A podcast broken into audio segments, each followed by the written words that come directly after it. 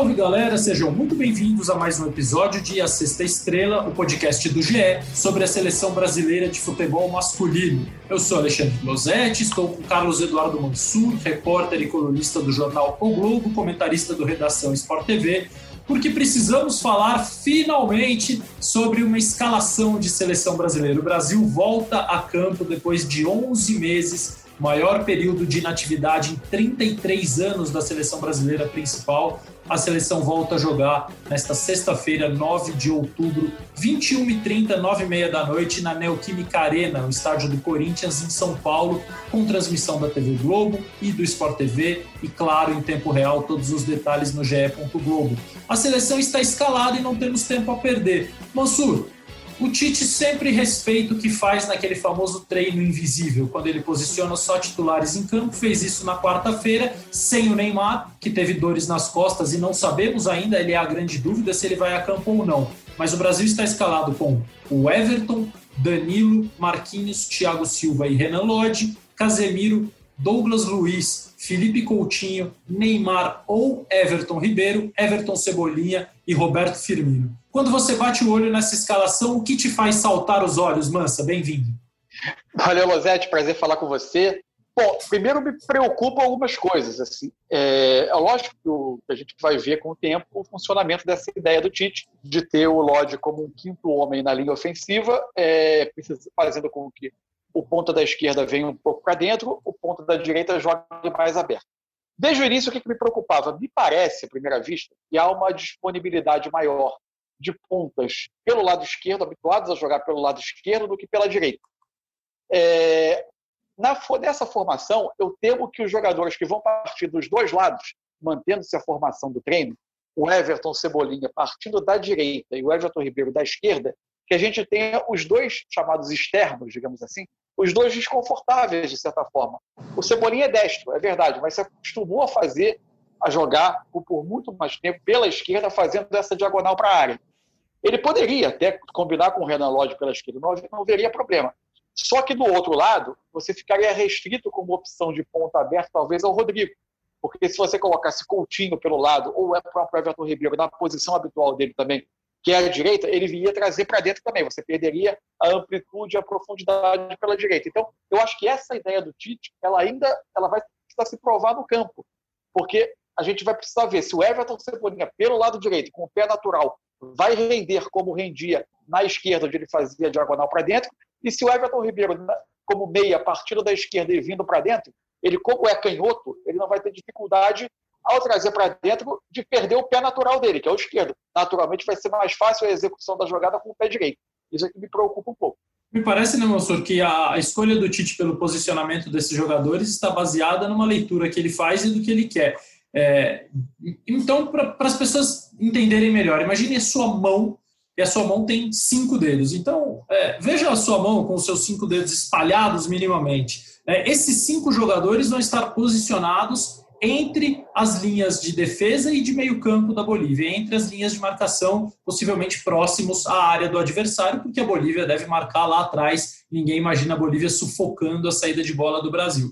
É, o seu dedo mindinho será o Renan Lodge, o lateral esquerdo, que vai se posicionar como um quinto homem de ataque para fazer com que a defesa da Bolívia abra e crie espaços. O seu dedão é o Everton Cebolinha, é o cara mais aberto pela direita. E aí, Mansur, pelas escolhas, me parece que esses três do meio, ele quer jogadores que tenham a capacidade de um passe rápido de primeira, jogadores inteligentes, que possam tanto finalizar quanto tabelar, que possam tanto fazer uma triangulação, uma tabela como uma jogada individual, que são originalmente Neymar, Coutinho e Firmino. E falou isso muito pela escolha do possível substituto do Neymar, que é o Everton Ribeiro, quem treinou no lugar do principal jogador da seleção. Você também vê por aí, ele quer uma flecha lá na esquerda, que é o lateral, ele quer uma flecha na direita, que é um atacante que vai fazer um movimento de entrar na área na fase final das jogadas, e três caras pelo meio que, entre aspas, saibam jogar? Eu acho que é por aí, mas tem, tem, é, tem uma outra preocupação. Com a perda do Neymar, que embora tenha se convertido hoje num jogador de articulação também, é, de busca pelo último passe, de criação tanto quanto um finalizador, você perde uma opção de pisada diária. É, acho que o Coutinho também é um jogador com característica de armação. O Everton Ribeiro, embora finalize também, é um jogador com característica de armação. E o Firmino, que talvez seja é, o, tecnicamente hoje o melhor camisa 9, entre aspas, do Brasil atuando na Europa, mas a entrada dele no time ela é a origem também de uma série de necessidades de adaptações que o Tite ainda não conseguiu azeitar totalmente, que é o fato de você tocar um centroavante de profundidade como o Gabriel Jesus com um centroavante um 9,5, joga entre o 9 e o 10, que é o Firmino.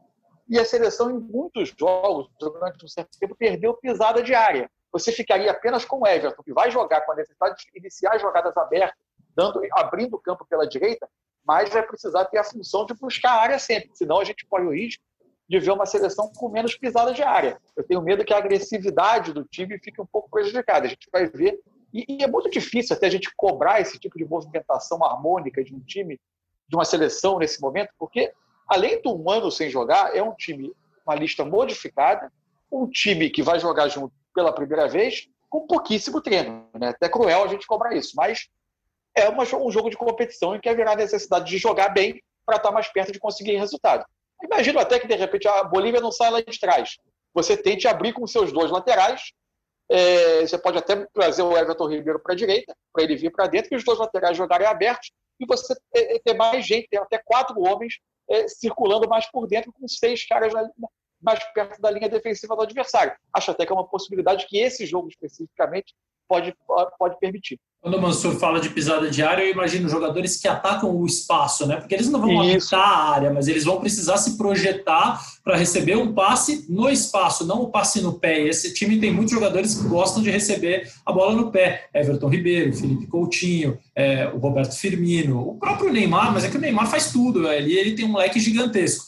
Né? Então, a famosa flecha, como é o Richarlison, como é o Gabriel Jesus, é disso é um que... jogador é o jogador que vai em direção à bola buscar a bola e não o jogador que vai em direção ao espaço receber a bola às costas da defesa adversária. Perfeito, perfeito. Agora, Mansur, eu separei alguns itens para a gente, é, para a gente até não se alongar muito, e eu tinha imaginado outra coisa, mas vamos começar de trás para frente. Já falamos do ataque, vamos voltar um pouquinho. Eu acho que esse posicionamento com cinco jogadores espetados também é, se configura num desafio para os jogadores que estão atrás deles para os dois volantes, para os dois zagueiros, porque vai forçar eles o passe vertical, encontrar esses jogadores entre linhas, saber a força do passe, a direção do passe, a movimentação que eles vão precisar fazer com a bola antes de dar esse passe. Né? Quantos toques eles vão precisar trocar ali o Casemiro, o Douglas, o Danilo, os zagueiros, até encontrar o momento ideal de forçar uma jogada para esses caras que vão estar espetados. E aí vamos falar um pouco do Douglas Luiz. É, a informação que eu tenho é dois motivos para ele ter sido escalado e não o Bruno Guimarães. Com a bola, ele tem um passe longo que a comissão técnica entende que pode ser uma ótima alternativa, porque passadores com bola no chão, ela confia muito no Casemiro, nos dois zagueiros Thiago Silva Marquinhos e até mesmo no Danilo, que é, já está acostumado a fazer isso em futebol europeu, em times europeus, pode não ser um exímio passador, mas está habituado à função. E o Douglas acrescenta essa possibilidade de bola longa. Sem a bola, ele pode sustentar esse apoio do Renan Lodge, então a gente vai ver o Douglas sendo um volante mais pelo lado esquerdo do time para buscar o equilíbrio que o Tite tanto gosta. O que você achou da escolha pelo Douglas? É, eu acho que a chave está nessa última parte que você falou, que é a sustentação do apoio do Lodge, que vai ser quase um ponta em especial nesse jogo, num jogo com características, pelo menos se anuncia, né? Pela, pela, pela, pela, tradição mesmo, pela diferença técnica e por ser uma Bolívia com jogadores há muito tempo inativos, já sem, sem competição oficial. Isso tudo reforça um pouco a sensação de, uma, de um jogo de ataque contra a defesa, em que o Lodge vai passar quase boa parte do jogo como ponta. É, eu acho que tem a ver com essa sustentação. E, e, também me leva a crer que talvez a gente possa ver isso é, em alguns momentos os dois laterais juntos à frente, porque é, o Douglas dá um pouco mais dessa sustentação, dessa força, e o Bruno Guimarães, embora tenha se convertido num camisa 5, num primeiro volante do Lyon, mesmo jogando com três zagueiros atrás dele muitas vezes, ele é um jogador que, por origem, no Atlético, ele tende a infiltrar, ele tende a, ele tende a passar, tentar passar essa primeira linha de marcação do adversário e se apresentar mais próximo dos homens de frente. Talvez, então, a liberar, vai se, dado momento, você possa liberar o Danilo tendo esses quatro homens por trás para dar uma sustentação maior. Os dois zagueiros, o Casemiro e o Douglas Luiz, mais preocupado com o lado esquerdo do Lodge. Mansur, o Alisson está machucado, o Ederson foi convocado para o lugar dele, não estava na lista original, e mesmo com a presença daquele que tem sido o goleiro número dois da seleção brasileira nos últimos três anos, joga o Everton. O Ederson não tinha sido incluído na lista inicial porque na data da convocação o Manchester City ainda não havia estreado na temporada e isso é, interferiu na condição física do Ederson antes que ele pudesse jogar. O Everton não joga pela seleção principal, não é titular da seleção brasileira, desde o dia 9 de junho de 2017. São três anos e quatro meses. A última partida do Everton foi a derrota por 1 a 0 para a Argentina, primeira derrota do Tite, lá na Austrália, um amistoso realizado na cidade de Melbourne. Você imagina uma inversão da ordem, Mansur? Ou você acha que a escolha pelo Everton é pontual e se deve muito ao momento que cada um, goleiro, que cada um dos goleiros vive no seu clube, um já em atividade há mais tempo do que o outro? Eu acho que é um senso de justiça nessas circunstâncias atuais, né? De uma convocação, foram chamados três goleiros, um ficou de fora. Acho que seria até um pouco estranho, diante do grupo, você trazer um, um, quarto nome e ele passar à frente da fila e, e jogar. Agora, eu acho que a, a, a mudança de, de, a mudança hierárquica ali, ela pode acontecer gradativamente, porque o, o momento do Ederson ele é de muita oscilação para mim.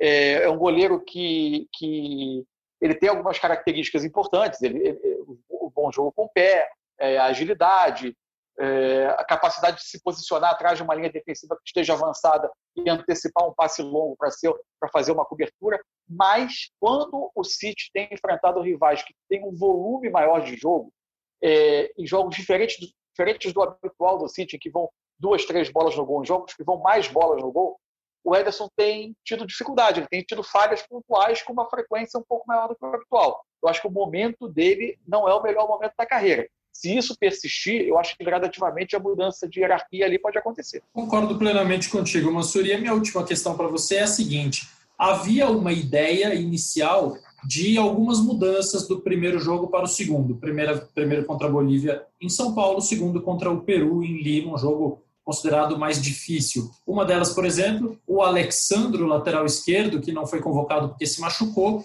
jogaria o segundo jogo como titular e o Renan Lodge seria o, o lateral esquerdo é, só na primeira partida. É, claro que tudo isso pode se modificar com treinamento, com observação e principalmente com o desempenho no jogo. Você acha, Mansa, que é, a, a performance da seleção brasileira contra a Bolívia, sexta-feira, vai ser o principal ponto determinante para a escalação de terça-feira para o jogo contra o Peru? Ou já existe um, um pré-plano que o Tite deve seguir em razão da diferença que os jogos vão exigir da seleção? Não, eu acho que tem uma questão que é primordial, que é física. Né? Nesse momento, no que se transformou o futebol nesse momento, o físico é preponderante. E a noção de que agora é competição, não é mais amistoso. Né? Então, é, eu, não, eu não imaginaria, nesse momento, uma seleção desfigurada em Lima em relação ao time do primeiro jogo. Eu acho que, eventualmente, diante do, dos minutos que alguns jogadores têm, da, do que foram os últimos meses desses jogadores no pós-volta da pandemia, eu acho que isso tudo vai ser avaliado para tentar ter o, o, time que melhor possa desempenhar. É, eu não imagino, e nem é, mesmo em amistoso, até para ter uma igualdade na, no nível de oportunidade que é dado aos jogadores, ou seja, não testar um jogador num time sem nenhum entrosamento, nem nos amistosos o Tite promovia mais de quatro, cinco mudanças de um jogo para outro. É muito raro isso, a gente, pelo menos puxando aqui pela memória. Eu não imagino que ele o faça nas eliminatórias. É, eu, e, e, tem o senso de que vale pontos. Evidente, se o Neymar tiver recuperado até lá, ele vai, vai entrar no time. É, eu acho que, eventualmente, o, o Alex Telles é um jogador que, que, vem num momento bom, vem também de uma, um o mercado europeu desse verão, desse verão europeu, desse mercado de entre temporadas, mostrou que ele é um jogador é, bem cotado, é, é, um jogador que eu tenho curiosidade de ver, acho que ele pode dar também essa amplitude ofensiva pelo lado esquerdo, mas eu não imagino um time tão desfigurado de um jogo para outro, não. Alex Telles... Talvez o Guimarães, é pela, por uma outra característica de jogo, enfim, não sei. Alex Telles, que tem só um jogo pela seleção brasileira, empate contra o Panamá no Porto, a sua antiga casa, ele que foi vendido para o Manchester United. Mansur, amanhã é primeiro jogo da seleção, amanhã não, né? Hoje, sei lá quando você ouviu, pode ter sido ontem, o podcast fica para sempre, mas será o primeiro jogo da seleção brasileira com cinco substituições. O Tite as fará? Acho que sim, acho que, é... Especialmente se o jogo tiver encaminhado, eu acho mais fácil até que faça pensando no jogo, na viagem para Lima, no jogo com o Peru, é, da temporada dos jogadores, eu acho que fará. Agora, é, acho que se a partida estiver difícil, ele vai agir de acordo com a necessidade competitiva. Acho que vai, não vai ser, aí não vai ser tanto numa, numa dosagem de, de físico dos jogadores, não. Eu acho que vai ser na, na, na busca de soluções é, específicas para o jogo. Por exemplo, o, se o gol não estiver saindo, eu imagino o Matheus Cunha como uma opção de presença diária, o próprio Richardson, é uma alteração de características de jogador. Matheus Cunha, prestem atenção nesse nome que ele ainda será é, atração neste episódio de A Sexta Estrela. Com e, e convocado pelo Tite como camisa 9, né? Pensando nele como homem de área, segundo ele, ele comentou comigo na entrevista que a gente fez para o Globo há alguns dias. Quem ainda não leu, leia. Quem ainda não escutou A Sexta Estrela com o Tite, escute tem uma overdose de Adenor para depois não dizer que não entendeu o que ele fez. Ah, mas ele botou Gabriel Menino na lateral. Ah, mas ele explicou tudo na Sexta Estrela, explicou tudo no Bem Amigos, explicou tudo para Carlos Eduardo Mansur, a quem eu agradeço muito. Vamos ver a Argentina, né, Mansur? Messi em campo não dá para perder, né? É, sempre, é sempre obrigação, né? Sempre obrigação de assistir. Vamos ver e vamos acompanhar esse início de eliminatórias. É muito curioso como as seleções vão se comportar nos jogos sem público, nos jogos é, depois de um ano sem se reunir, enfim. De qualquer forma, foi um prazer enorme, como sempre, falar com você. Todo meu, vamos assistir a Argentina e comentar naquele grupo cujo nome não podemos falar para que não, né, para que não se espalhe por aí. Um beijo, Mansa. Outro. Bom, depois de conversar com Carlos Eduardo Mansur, quem está comigo são os setoristas da seleção brasileira no GE, na cobertura do GE, dos canais Globo, enfim, de todas as nossas plataformas. O Bruno Cassucci aqui em São Paulo, o Rafael Zarco no Rio de Janeiro. A seleção já passou pelo Rio, agora está em São Paulo, onde faz a sua estreia. Então vou começar com o Zarco aí pela ordem é, logística da seleção brasileira. Zarcão, bem-vindo mais uma vez. É, queria te perguntar, já dividimos algumas coberturas em Teresópolis, é, naquela rotina de chegar na Granja Comari, é, ir para aquele nosso cantinho. Antigamente era mais desconfortável, a gente ficava atrás do gol ali correndo risco de levar bolada, especialmente quando tinha alguns convocados assim do, do leste europeu que adoravam acertar os jornalistas ali atrás do gol, mas não era maldade, não, era falta de pontaria mesmo, chute forte pra caramba. Aí depois colocaram a gente na lateral, a gente ficava ali invejando os convidados de patrocinadores que podiam ver os treinos que a gente não podia. É, então tinha toda uma rotina que imagino, né, foi tudo, é, não existiu nessa convocação, nessa apresentação, por conta da pandemia, do, dos treinos fechados à imprensa e do distanciamento. Como é que foi lá, Zarco? Teresópolis sem imprensa, sem gente, como é que tava? E aí, Rosete, tudo bem por aqui? É, foi bem diferente, né? Primeiro porque tava um calor danado em Teresópolis, né? Esse negócio de aquecimento global pelo visto, veio para ficar mesmo, né? Que dizem que existe aí. Mas é. A boiada tava... chegou em Teresópolis, é isso? Pois é, parece que aconteceu isso. Mas além disso, é... sim, foi muito diferente, obviamente, né? É, não, não pude nem ficar ali no laguinho ali perto, que tem aquele lago em frente para quem não conhece, mas já deve ter visto. Muito provavelmente na TV algum algum repórter fazendo passagem ali, apresentando as notícias ali daquele lago Comari, né, que é lago bem que contorna ali a Grande Ocomari, né, que tem é, bem grande ali. E, e, nem isso a gente conseguiu, né? A gente ficava naquela portaria e acompanhava os treinos. Por exemplo, o que aconteceu comigo foi acompanhar o treino do lugar onde eu fui almoçar. Levava é, o laptop, sentava para almoçar e, e, acompanhava o treino por ali, mas sem contato algum, praticamente só, praticamente não, né? Só é, o computador e o WhatsApp e nada além disso. Né? Não, não, chegamos nem perto do, do, dos assessores de imprensa, que geralmente é a, é a, pessoa que você mais tem contato. Né? Não, nem, nem, tivemos o prazer de encontrar o Vinícius indo atrás do drone, que apareceu lá também na, na, na cobertura nesses dias, que eu não estava nesse momento até, mas depois. Então foi bem diferente, né? foi tudo apenas contatos virtuais, realmente. É, para quem não conhece, a Granja Comaria é um condomínio de casas, né? ele não é o centro de treinamento da seleção, é que ele fica dentro da Granja Comari, dentro desse condomínio. Você passa pelo portão, à direita tem muitas casas e à esquerda fica a, a casa da seleção brasileira, com seus campos, o hotel, o centro de fisioterapia, medicina, enfim. E os treinos foram transmitidos pelo YouTube, né, no canal da CBF, da Confederação Brasileira de Futebol, no canal oficial é, no YouTube. Então eu imagino que o Zarco lá em Teresópolis assistiu a mesma imagem que eu e o Cassucci assistimos aqui de São Paulo. É, o Zarco e o Cassucci com a obrigação de serem os setoristas da seleção e eu para poder fazer o podcast. E aí, Cassus, como é que foi cobrir treino por YouTube? Primeira vez, eu imagino, na, na tua vida, né? Já tinha acontecido muitas vezes da gente olhar vídeos oficiais para ver se a gente pescava alguma coisa que nós não conseguimos ver ou não pudemos ver em treinos fechados ou mesmo em atividades que a gente estava presente. Agora, ver o treino só por ali deve ter sido uma experiência, é, não vamos chamar de novo normal, mas é meio isso, né? Eu espero que não seja o novo normal, né, Losete? Um abraço para você, para o Zarcão também. É uma experiência inusitada, cara. Na cobertura de clube, como você falou, a gente está acostumado a ver imagens, mas não em tempo real, não existe essa transmissão ao vivo.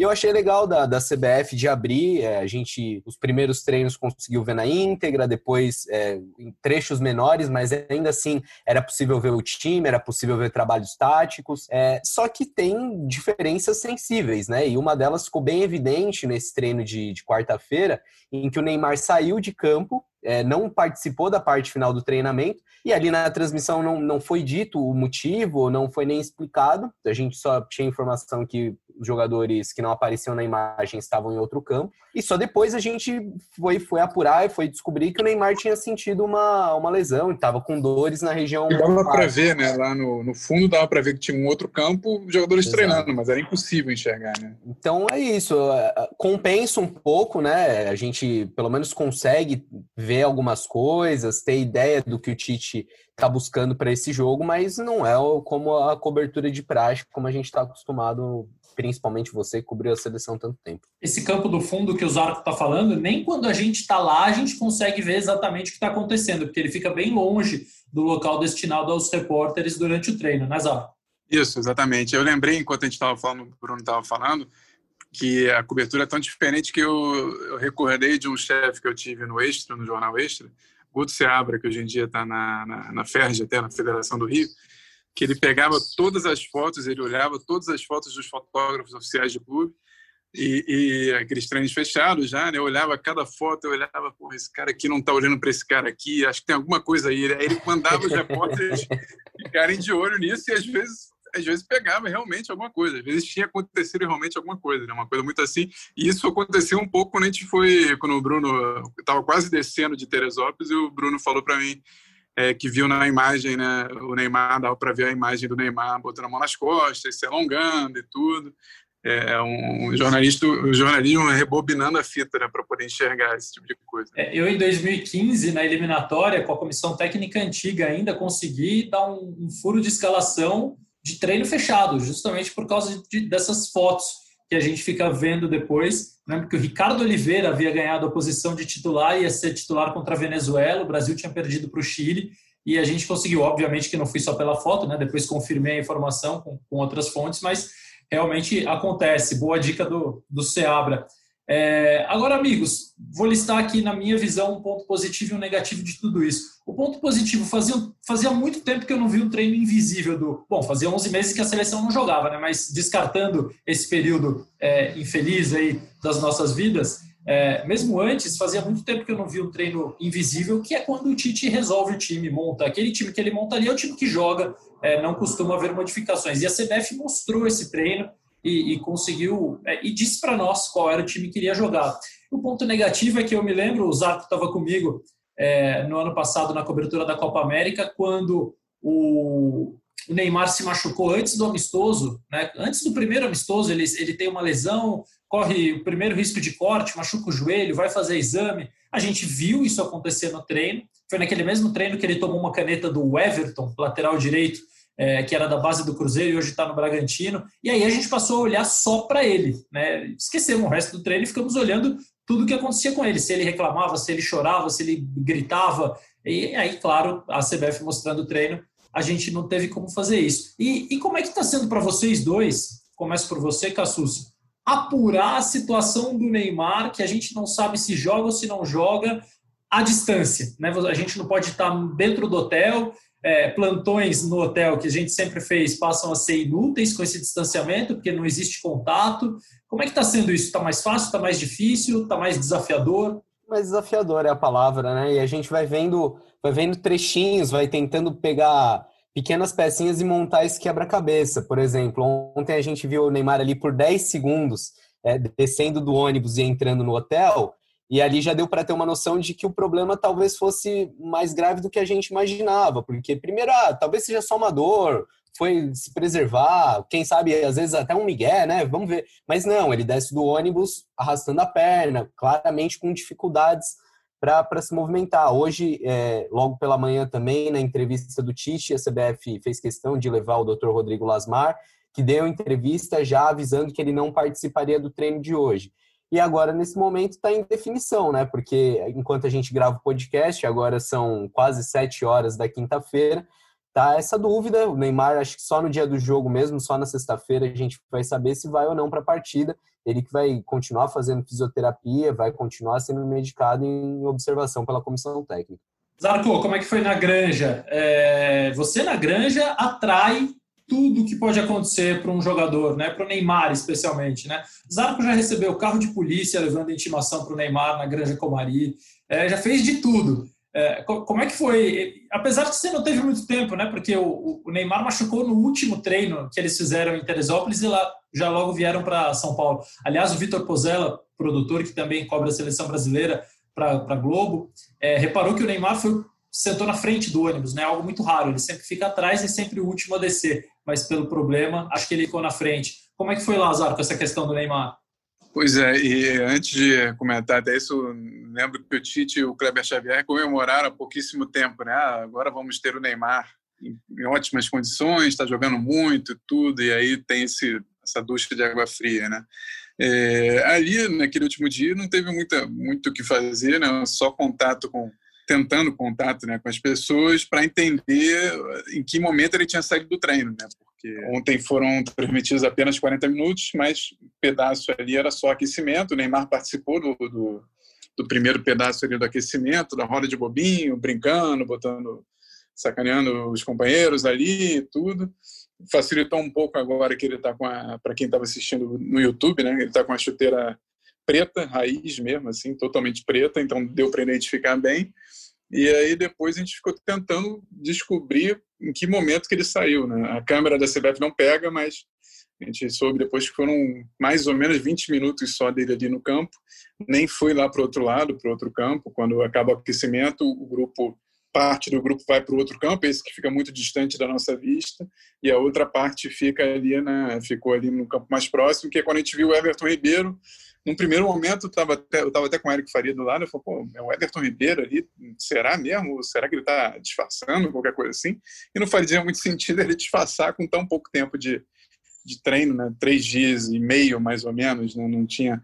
Enquanto a Bolívia tem mais de 50 dias, o, o, o Tite mal teve tempo, né? Então, era, era apenas uma... Era apenas não, era era e muito uma preocupação dele ali naquele momento. É, no começo eu suspeitei até que poderia ser uma variação, né? Ele já sabe como o Neymar joga, o que, o Neymar pode entregar, então, como tá tendo pouco tempo, quis treinar o Everton, não sei, porque a gente não tinha informação de que, que o Neymar tinha tido um problema, né? Ele apareceu anteriormente nas imagens, foi justamente quando sai do bobinho e vai para o treino tático que ele desaparece. E aí todo mundo ficou nessa, nessa dúvida que só foi esclarecida horas depois.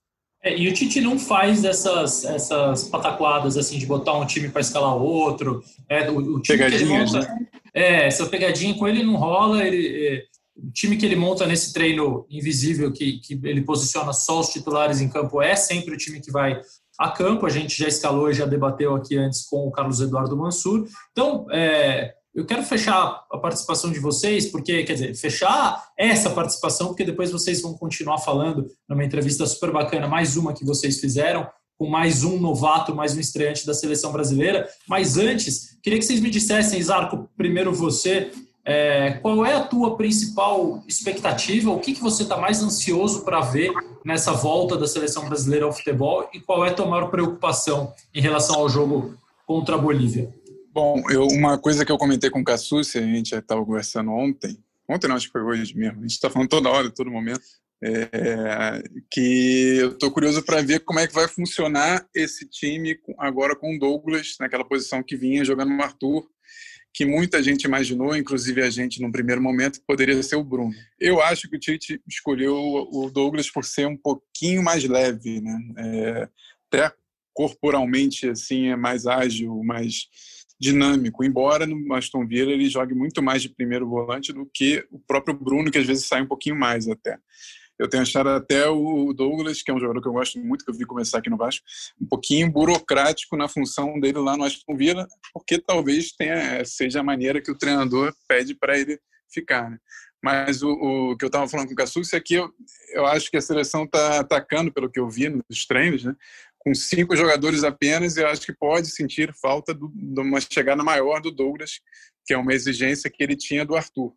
Estava é, chegando lá na frente Firmino, o Everton, o Everton Cebolinha, o Coutinho e o Renan Lodge. Eu quero ver como é que vai funcionar diante de uma marcação muito fechada de um time que vai estar, tá, embora sem ritmo de jogo, né, que é o caso da Bolívia, treinando há 54 dias, se eu não estou enganado. Essa é a minha curiosidade para esse jogo, Rosete. E aí, Caça, mesma pergunta para você. Qual é a tua expectativa e tem alguma preocupação com esse time da Bolívia, aparentemente bastante inferior ao do Brasil, mas é, treinadíssimo pelo seu técnico? Esse ponto que o, que o Zarco levantou é interessante. A gente viu no treino da, da quarta-feira o Renan Lodge quase com um ponta esquerda mesmo, chegando muito, a seleção treinando jogadas com cinco, seis jogadores pisando na área é, me parece que, que o Tite já se precavendo para um duelo contra um time bem fechado. É, e aí talvez esteja aí a preocupação, né? Porque foi isso que o Brasil enfrentou na estreia da, da Copa América do ano passado. Teve dificuldades no primeiro tempo é, no jogo no Morumbi, depois conseguiu construir uma, uma vantagem até com, com sobras no segundo tempo mas é de se imaginar que a, que a Bolívia, por todas as condições, venha fechadinha e vai ser o desafio do Brasil furar essa retranca. Pois é, amigos. Agora é, convido vocês que estão ouvindo até aqui essa edição de A Sexta Estrela para uma edição especial, aliás, que está sendo é, publicada num dia diferente. Normalmente estamos no ar às quartas-feiras, mas o Brasil joga sexta, joga terça-feira, então a gente está falando desse pré da seleção brasileira e na quarta que vem a gente volta para debater o que aconteceu nos dois jogos, é, que talvez possam ter estreias. Né? Bruno Guimarães convocado pela primeira vez, Gabriel Menino convocado pela primeira vez, e o atacante Matheus Cunha, convocado pela primeira vez. O Matheus Cunha, o último da lista, porque ele chegou para o lugar do Gabriel Jesus, que foi cortado. Matheus Cunha, o centésimo primeiro jogador convocado pelo Tite desde 2016, nesses quatro anos de trabalho. O Cassus e o Zarco conversaram com o Matheus Cunha um pouco antes dele se apresentar à seleção brasileira, bateram um papo bem bacana. Vamos lá, Cassus e Zarco, vocês que fizeram a conversa, um breve highlight do que a galera vai ouvir de Matheus Cunha daqui a pouquinho. Eu vi um cara autêntico pra caramba, espontâneo, engraçado. Foi um, foi um baita papo, né, Zarco? A gente deu muita risada com ele, cara. Não, ele é.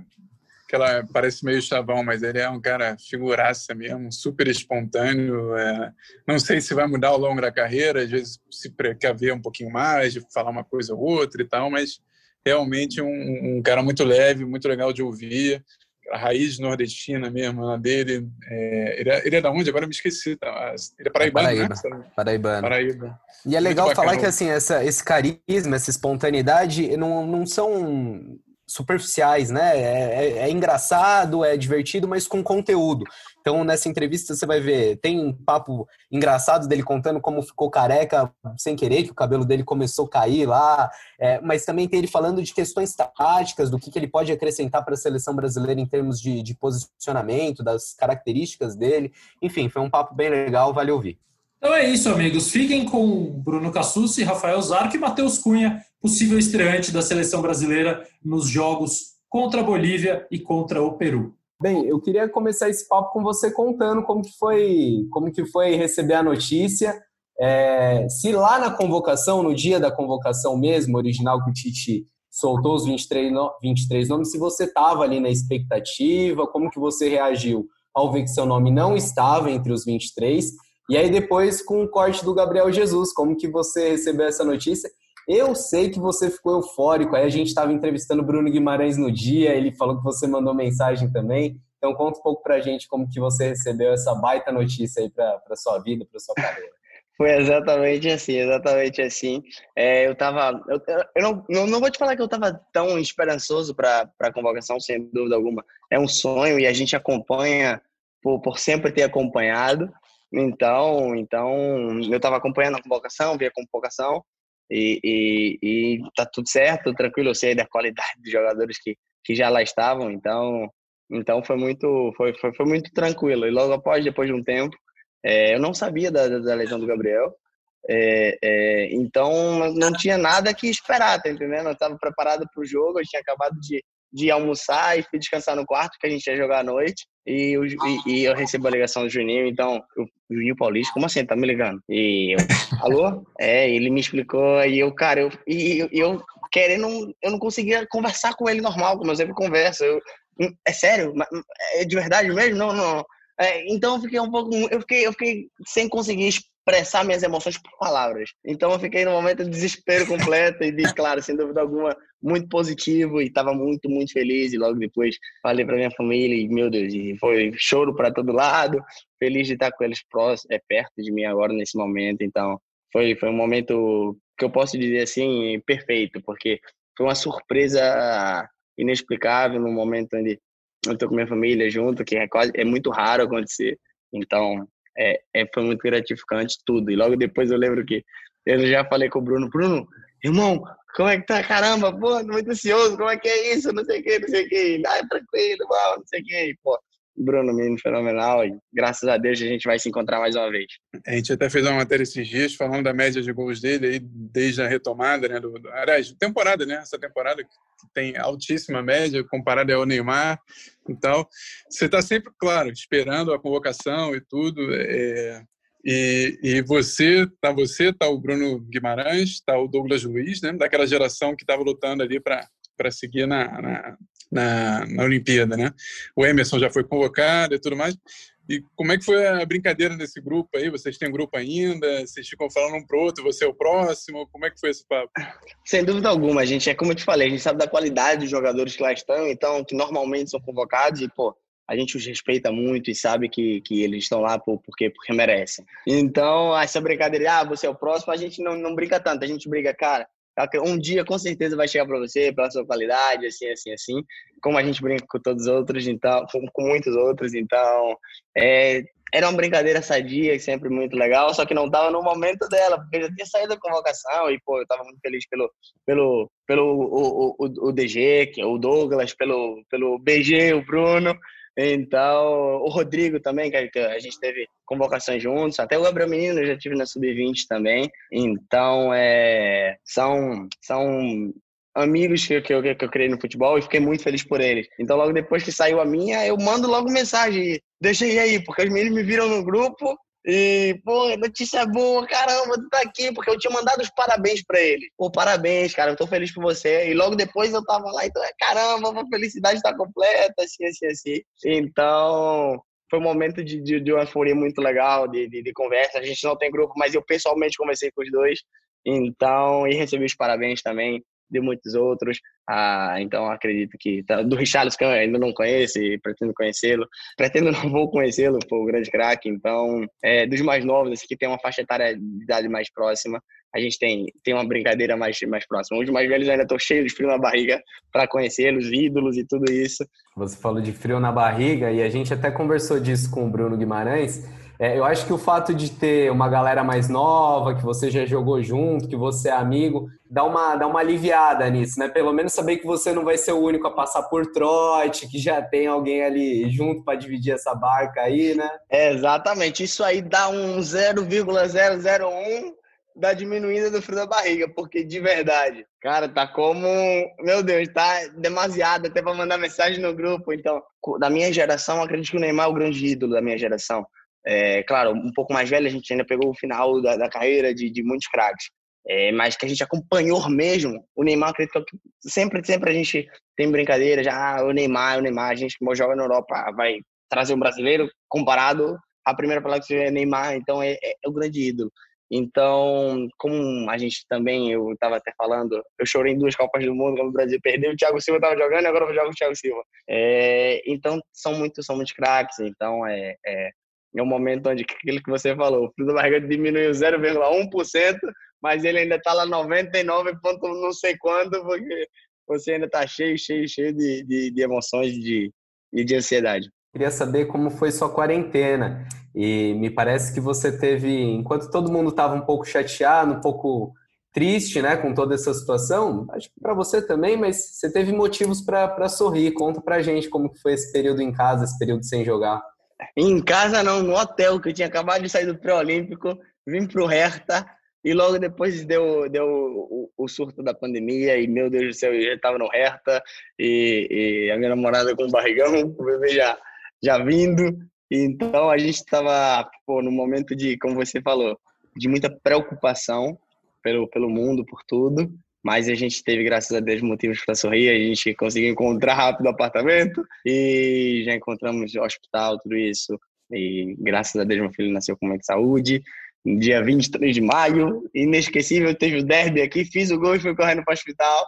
E, então, tá tudo, graças a Deus, da melhor qualidade. Teve momentos para sorrir e triste pelo, pelo, pelo que passou com o mundo, mas é, somos fortes, estamos dando a volta por cima. O que, que esse, esse garotão aí que a gente viu agora há pouco, o Levi, o que, que ele trouxe para a sua vida? Se isso de alguma forma reflete é, no seu comportamento em campo, no, no, no, seu amadurecimento também, não só como jogador, como pessoa? Como está sendo a paternidade para você ele? Sem dúvida alguma, sem dúvida alguma. Tá, tá, pô, suas palavras é, é, são muito claras, então acredito que o que você falou é totalmente verdade. Eu me sinto muito mais maduro, eu sinto com, com responsabilidade diferente como um ser humano, de cuidar de outro ser humano. Então, então você aquilo, isso te reflete de campo, reflete é, é, atitudes, reflete é, é, é, pensamentos, tomadas de decisões. Então, eu acredito que aquilo te, isso te, te, te engrandece, te aumenta e você fica uma pessoa melhor e espera ser o melhor jogador também, porque tem um pouco mais de motivos para entrar em campo e, e, e, dar o meu máximo todos os jogos, porque sem dúvida alguma é, é, são motivos lindos e que eu tenho uma, uma responsabilidade tremenda. Eu imagino que seja o ano da sua vida, né, cara? É, leva a seleção pro pré-olímpico. sem dúvida! Vira pai, agora a seleção principal, o que, que tá cara, faltando? Imagina, né? eu fico imaginando. Imagina, Bruno, eu tô, no, eu tô, no, eu tô no, no, no mundo daqui a um tempo e eu tenho uma tatuagem ou alguma coisa do tipo representando 2020 para todo mundo 2021 uma catástrofe, um, um, um, momento onde o mundo nunca passou por nada parecido. E eu agradecendo a 2020 por ser um dos melhores anos da minha vida. E o melhor ano da minha vida, eu posso assim dizer. Então é, é, é, é, meio, é meio confuso, mas eu tenho meus motivos e eu acredito com certeza que aqueles que, que vão, vão, vão descobrir o porquê é, é, vão entender também e não tem como não, não entender. O Matheus, esse visual careca, mais carequinha, agora é o visual de pai, é isso? Pô, imagina, cara, a verdade. Ih, cara, se eu contar essa história, não é problema. Eu fui inventar de mudar de cor, depois eu fui inventar de passar um creme, rapaz, meu cabelo caiu. Mas eu tô gostando, cara, eu tô gostando, eu tô gostando que eu tô virando quase. Pô, tô... fiquei mais maduro, fiquei mais maduro, gostei. Agora a barba bem feita, cabelinho cabelinho na régua, tá tudo certo. Então não foi por opção essa careca, é isso? Olha, olha, olha, tô falando para vocês aqui, vamos falar que foi por opção, foi opção também, tava ali, mas não, a verdade é que, pô, tava lá no banho do nada, aí problema, tava caindo tudo, aí passamos a máquina, fizemos o simples, tá tudo certo. na, na seleção sub-23 a gente se acostumou a te ver como, como a referência, né? Tinha o Paulinho de um lado, o Anthony do outro, às vezes alternava com o PP, enfim, mas você era o, o 9. E já nessa convocação da seleção, é, a nossa ideia, lógico que ninguém vem carimbado a posição, mas era que o Gabriel Jesus ficasse pelo lado com o Firmino por dentro. Então você, em teoria, vem para essa vaga do jogador do lado direito do ataque. Tranquilo jogar nessa posição? É algo que você está está habituado, que se encaixaria numa boa? Se tem uma preferência para jogar mais centralizado, mais pelo lado? O que, que dá para falar disso?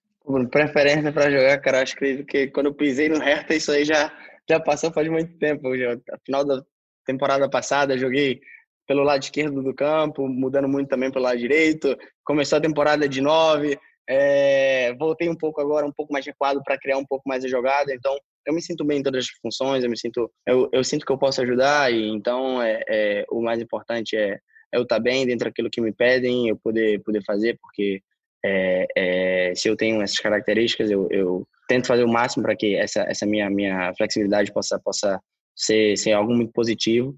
E aí é o, o, o Tite que sabe, é onde ele pedir para eu jogar, eu vou ter que fazer com com maior com maior prazer do mundo e com a maior vontade, porque sem dúvida alguma é, a oportunidade que poucos têm, sem dúvida alguma eu vou fazer o, o máximo para aproveitá-la. Ah, você falou sobre estar na seleção com caras que você admira, caras que você via desde mais novo, é, o Neymar, mas um, um dado legal, o Bené, que trabalha aqui com a gente, levantou, não sei se você chegou a ver essa matéria, que em relação a gols por minuto, você está liderando entre os atacantes da seleção brasileira. Como que é, que é se apresentar vi, lá cara, na grande com essa responsa aí, com esse número nas costas? Ah, cara, é, é, pô, é, é gratificante, é gratificante. No meio de tantos craques, você tem números bons, sabe? Então, é, é, isso te traz, traz um, uma motivação a mais, traz que mostra que você é capaz, mostra que, que aquilo pode, pode agregar muito a, a, a, a lugares onde parece que já está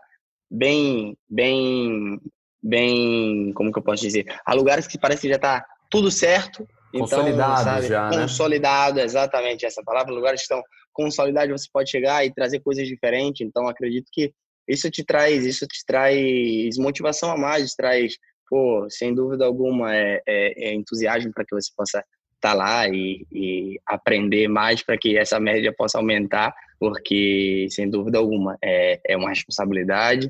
Tá, tá, tá vestindo essa camisa e quero aprender muito, quero pô, ajudar muito, porque é, é um momento de muita motivação e um momento de muita alegria. Eu não quero que soe arrogante, mas é que você vem um pouquinho o seu peixe. Vamos lá, Cunha. Você falou de trazer coisas diferentes para a seleção. E eu sei que você é um cara que vê muito futebol, estuda futebol, gosta de futebol que, que você vê é, no seu jogo que pode agregar para a seleção, que talvez uma característica diferente do atual elenco? O que, que você tem de, de diferente que você pode trazer para esse grupo e qualificá-lo ainda mais? Bruno, sem dúvida alguma, eu acredito que, que o, o, o, grupo da seleção é muito forte. Não tem como você falar isso. Eu que vivo num, num, num país diferente, a gente fala sobre seleção brasileira. Até um amigo meu brincou, pô, é, se eu for chamado, eu sou belga, se eu for chamado para a seleção do Brasil, eu vou ficar feliz, porque é impressionante a qualidade que vocês têm. Então, a gente tem muita qualidade, sem dúvida alguma, todo jogador tem tem as suas qualidades, seus pontos fortes. Eu acredito que eu, por ser por, por estar tá exercendo uma função de tanta flexibilidade no clube, é, de, de poder é, jogar de tantas posições, acredito que isso pode ajudar muito a seleção no momento onde onde possa precisar e acredito que, sem dúvida alguma, dentre, dentre, dentre aquilo que eu possa fazer, é, é estarei à disposição, tanto com gols e com, com, com jogadas, para que a gente possa, sem dúvida alguma, agregar é, pequenas ou grandes coisas no meio de tantos craques e, sem dúvida alguma, sair com, com muito aprendizado, que é o mais importante é você estar sempre crescendo e, e vendo, vendo as coisas de uma forma positiva. Beleza. É, já pensou nesse nesse treino aí coletivo que talvez tenha aí nos primeiros dias, ali, depois de um preparo físico ali que vocês vão ter, mas pegar um Neymar de um lado, Everton Cebolinha, Firmino. Cara, vai, é... vai pedir pro Neymar jogar pela esquerda para você ficar ali no centro? como é, cara? Não, não, não, não, não, não, eu quero saber como primeiro. Eu quero saber como vai ser a minha reação de dar o oi. Depois do oi, aí a gente pensa no próximo. Eu ainda estou pensando no oi, como que vai ser o oi, prazer porque, como eu te falei, é muita ansiedade, muito frio na barriga, a gente está como fosse o primeiro dia na escola, é, multiplicado por 20 mil, porque é, é um momento onde é o sonho, é o sonho se realizando. Então, é, todas aquelas pessoas que já já estão já realizaram ou estão realizando seus sonhos sabem como, como, como que é, é, é, entre aspas difícil porque você você lida com, com aquilo que você sempre sonhou e no final você nunca sabe o que fazer porque porque é um momento que parecia ser tão longe e ao mesmo tempo tá, tá do lado e você tem que, tem que lidar da melhor forma possível sendo quem é, porque sem dúvida alguma eu acredito que isso vai agregar e vai trazer coisas boas. Deve bater aquela dúvida, né? Eu tieto ou eu ajo naturalmente? Finge que, que eu sou só mais um aqui, tá tudo certo. Essa, essa, cara, tu falou tudo que eu penso. Eu penso muito nisso, eu falo, caramba, é, é, é tantos craques, é tantas pessoas que a gente ver com carinho, sabe? Que a gente tem o carinho de acompanhá-las. Então, é, eu tô lá, eu tô lá junto deles. Eu acho que esse, esse, esse sentimento de, de, de, de fã nunca pode faltar, mas sem dúvida alguma, no trabalho é todos iguais, é respeitando da melhor forma possível, mas mostrando que o, o, o, o porquê você tá lá, mostrando também as suas qualidades, mas sem dúvida alguma, esse lado eu acho que é, eu, eu sou contra quem fala que ah, tem que esconder, é tudo igual, é tudo isso. Não, porque a partir do momento que você está realizando, você sempre sonhou com aquilo, você também tem que desfrutar. Então pode ter certeza que vou estar desfrutando da melhor forma possível. Que cara bacana o Matheus Cunha, que cara legal. Isso dá vontade da gente torcer por eles. Aliás, impressionante. A Sexta Estrela tem dado uma sorte com o entrevistado. E Charleston deu um show aqui no mês passado. Gabriel Menino mais recentemente, Bruno Guimarães também, agora o Matheus Cunha, a nova safra da seleção brasileira, se mostrando, além de tudo, carismática, interessada em, em, aprender o jogo, em evoluir com o jogo. Isso é muito legal. Quem sabe a gente possa ter um, um time, é, não sei se melhor, se pior, mas que entenda e que participe da evolução do futebol de uma maneira diferente desses outros que tivemos mais recentemente. Amigos, é isso. Tivemos Carlos Eduardo Mansur, Bruno Cassucci e Rafael Zarco. Tivemos Matheus Cunha como convidado especial. Teremos Brasil e Bolívia nas telas da Globo e do Sport TV, sexta-feira, na Neoquímica Arena, 21 e 30 E a Sexta Estrela volta na quarta-feira, depois dos dois jogos, desse e do jogo contra o Peru, para a gente debater a volta da seleção brasileira ao futebol e esse início de eliminatórias, sempre com a edição do meu amado Leonardo Bianchi. Até a próxima!